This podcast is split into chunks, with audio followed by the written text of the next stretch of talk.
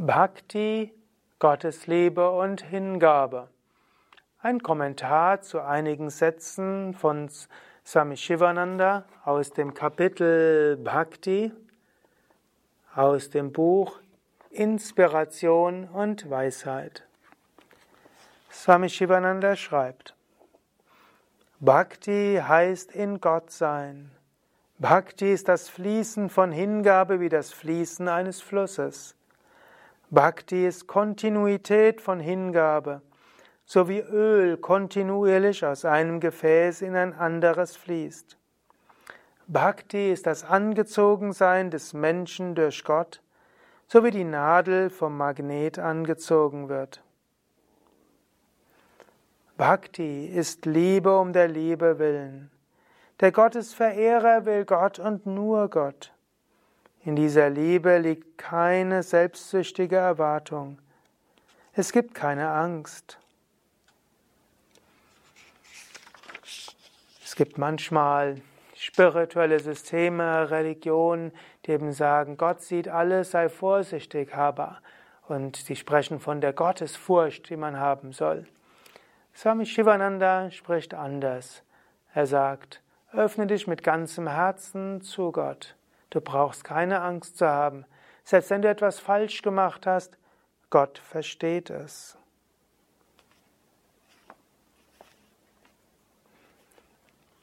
Bhakti Yoga ist einfach. Gott streckt seine Hände aus, um dich aus dem Sumpf zu erheben. Ergreife seine Hand fest. Du musst nur Hingabe an Gott haben und Gott allein. Gott wird dir helfen. Es gibt auch einen schönen Vergleich, denn es wird gesagt, Raja Yoga und Jnana Yoga sind wie das Bemühen von einem Affenbaby. Und Bhakti Yoga ist wie das Bemühen von einem Katzenbaby. Angenommen, du wärst ein kleiner Affe in Indien und Du hast eine Mutter, dann musst du zur Mutter hinrennen und musst dich festhalten an der Mutter und die Mutter springt dann von Ast zu Ast. Aber du musst zur Mutter hinrennen und dich festklammern. Du musst also einiges tun. Im Bhakti-Yoga bist du wie das Katzenbaby. Du schreist einfach, sag, oh Gott, bitte hilf mir.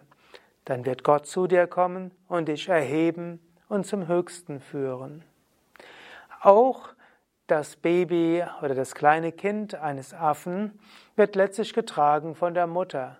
Also auch wenn du Raja Yoga, Jnana Yoga machst, letztlich ist es Gnade, die dich zur Verwirklichung bringt. Aber du musst mehr machen. Im Bhakti Yoga bist du wie ein Katzenbaby. Du musst nur schreien und dich an Gott wenden und Gottes Gnade führt dich zum Höchsten.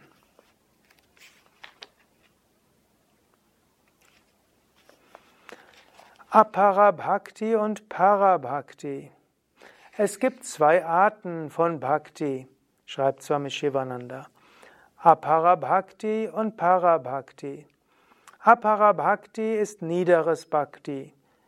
Parabhakti ist höchstes Bhakti. Aparabhakti ist für, ist für Anfänger auf dem Bhakti-Weg. Als Aparabhakta führst du Rituale und Zeremonien aus. Du singst Mantras und anderes. Vielleicht gehörst du einer bestimmten Religion an und schmähst andere Bhaktas, die andere Aspekte des Göttlichen verehren. Das ist oft der Anfang einer spirituellen Bhakti-Praxis. Es gibt natürlich noch andere Praktiken. Du kannst Gott auch verwirklichen durch andere Wege wie Rajanyana Yoga. Aber wenn du auf dem Weg relativ neu bist, dem Bhakti-Yoga-Weg, wirst du vielleicht Rituale lernen, Mantras lernen, Sanskrit lernen, Kirtan und Harmonium und Puja, Arati, Homa oder einfache Rituale. Und dann denkst du, ja, ich verehre jetzt Gott und vielleicht denkst du auch, du bist ein bisschen überlegen gegenüber anderen, weil du all diese Gott Gottgefälligkeitsrituale machst. Und in den verschiedenen Schriften wird dann ja auch oft gesagt, dass deine Art der Gottesverehrung die beste ist, denn der Glauben soll ja verstärkt werden. So gibt es ja auch irgendwo in der Bibel den Ausdruck, wo, wo Jesus sagt, niemand kommt zum Vater als durch mich. Krishna in der Bhagavad Gita sagt irgendwo, andere mögen anderen Göttern dienen, aber nur wer mir dient, der kommt zum Höchsten. Und so sagen es auch die Moslems und viele andere. Vielleicht der Unterschied ist, es gibt dann manche Parabhaktas, die wissen, das ist jetzt nur gesagt, um den Glauben zu stärken. Wenn Gott in seinen verschiedenen Manifestationen überall sagt, durch die Manifestation erreichst du Gott besonders, dann die Menschen dabei wissen, Gott hat das in verschiedenen Manifestationen gesagt, dann kann man auf die eine Weise verehren und Respekt haben vor den anderen.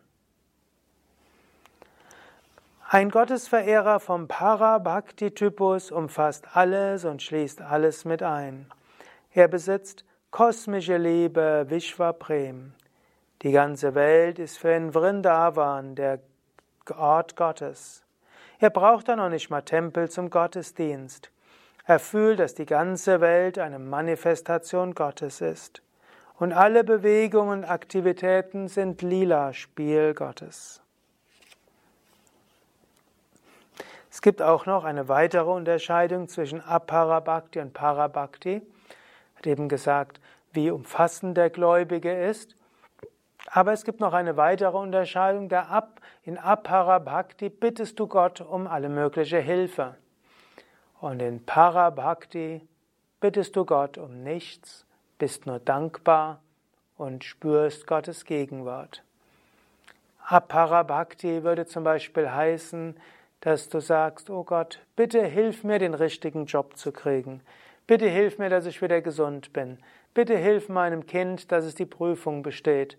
Bitte hilf, dass unsere Beziehung, also die Beziehung zwischen mir und meinem Mann, meiner Frau wieder besser wird. Bitte hilf, dass ich bei der Arbeit die Beförderung kriege. Das sind alles Aparabhakti-Formen.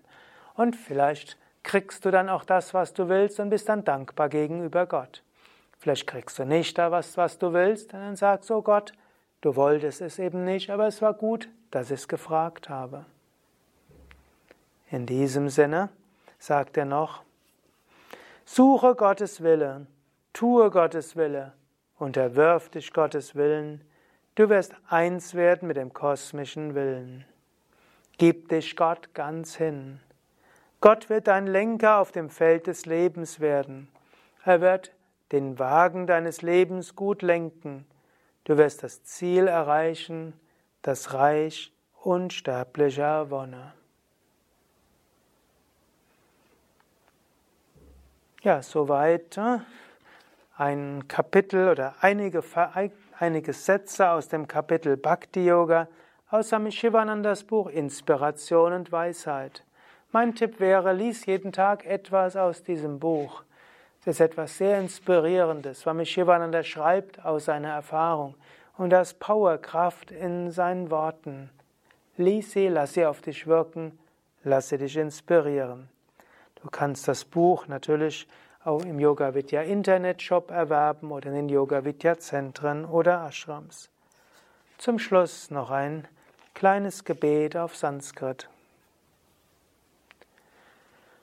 Kayena vacha manasendriyarva buddhyatmanava prakrite svabhavat karomi atyat parasmai narayana yeti samapayami. O Gott, ich verehre dich. O Gott, kosmisches Bewusstsein, was auch immer ich heute getan habe und morgen tun werde, mit meinem Körper, mit meiner Stimme, meiner Sprache, mit meinem Herzen, mit meinen Emotionen, mit meinen Gedanken, mit meinem ganzen Sein.